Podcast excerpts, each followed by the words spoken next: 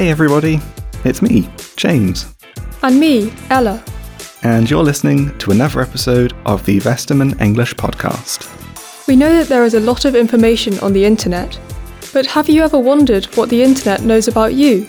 In this episode, we will discuss the term digital footprint, whether nothing to hide means nothing to fear, and how to reduce the amount of information you share online. So let's start with part one digital footprints.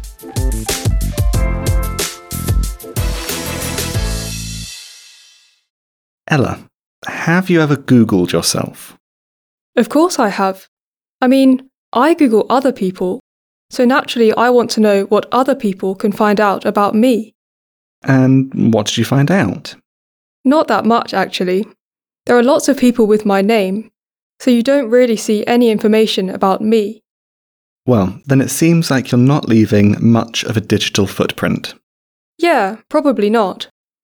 And for everyone who doesn't know what a digital footprint is, it's basically all the information you leave behind when you use the internet. That can be things like your social media accounts, your posts, and your comments. But it's not always that clear what you leave behind. Things you actively put on the internet are called your active digital footprint. But there's also your passive digital footprint. That is everything that you don't actively post online, but that can still be found out about you. For example, a website can find out where you come from, how many times you visited the website, and so on. And all those small pieces of information make up my digital footprint? Exactly.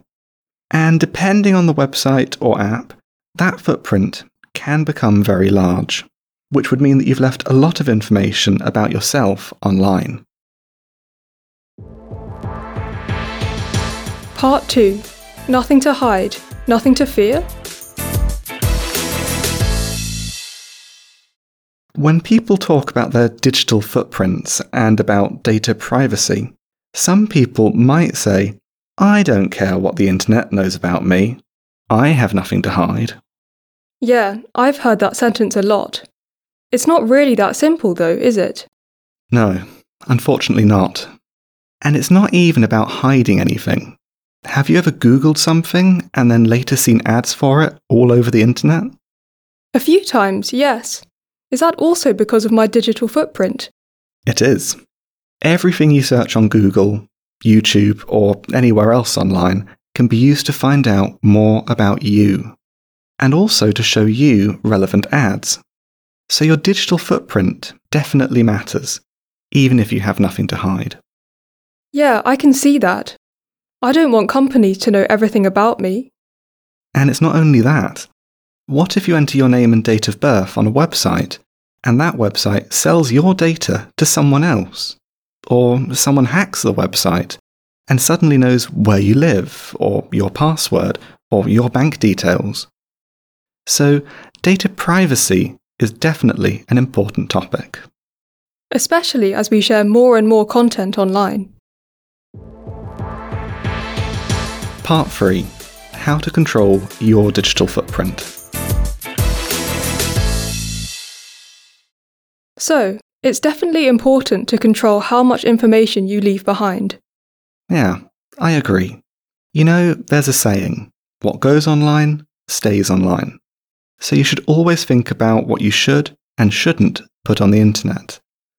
For example, if you send an embarrassing picture of yourself to someone else, you can't control what happens with the picture. So always think before you post. And many websites and apps have different privacy settings. For example, on some social media platforms, you can set your profile to private so you can control who can see your profile and your posts.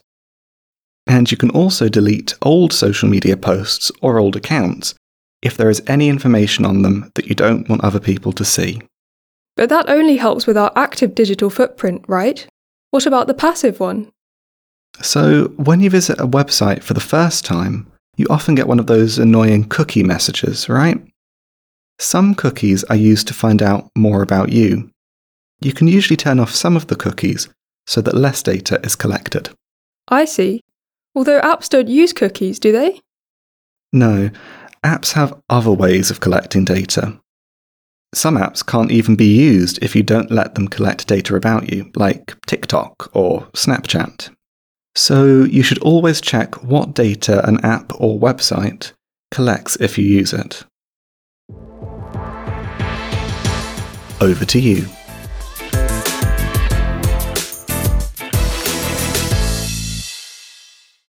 So now that we've talked about data and the internet, it's over to you.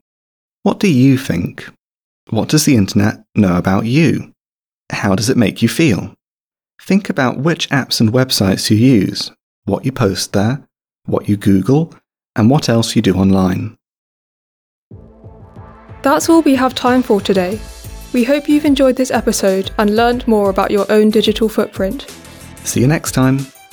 Bye!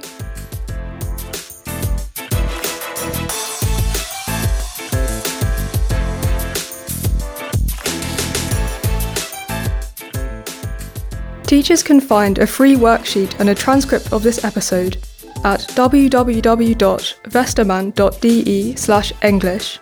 Make sure to learn more about our English textbooks and our free materials for your English lessons.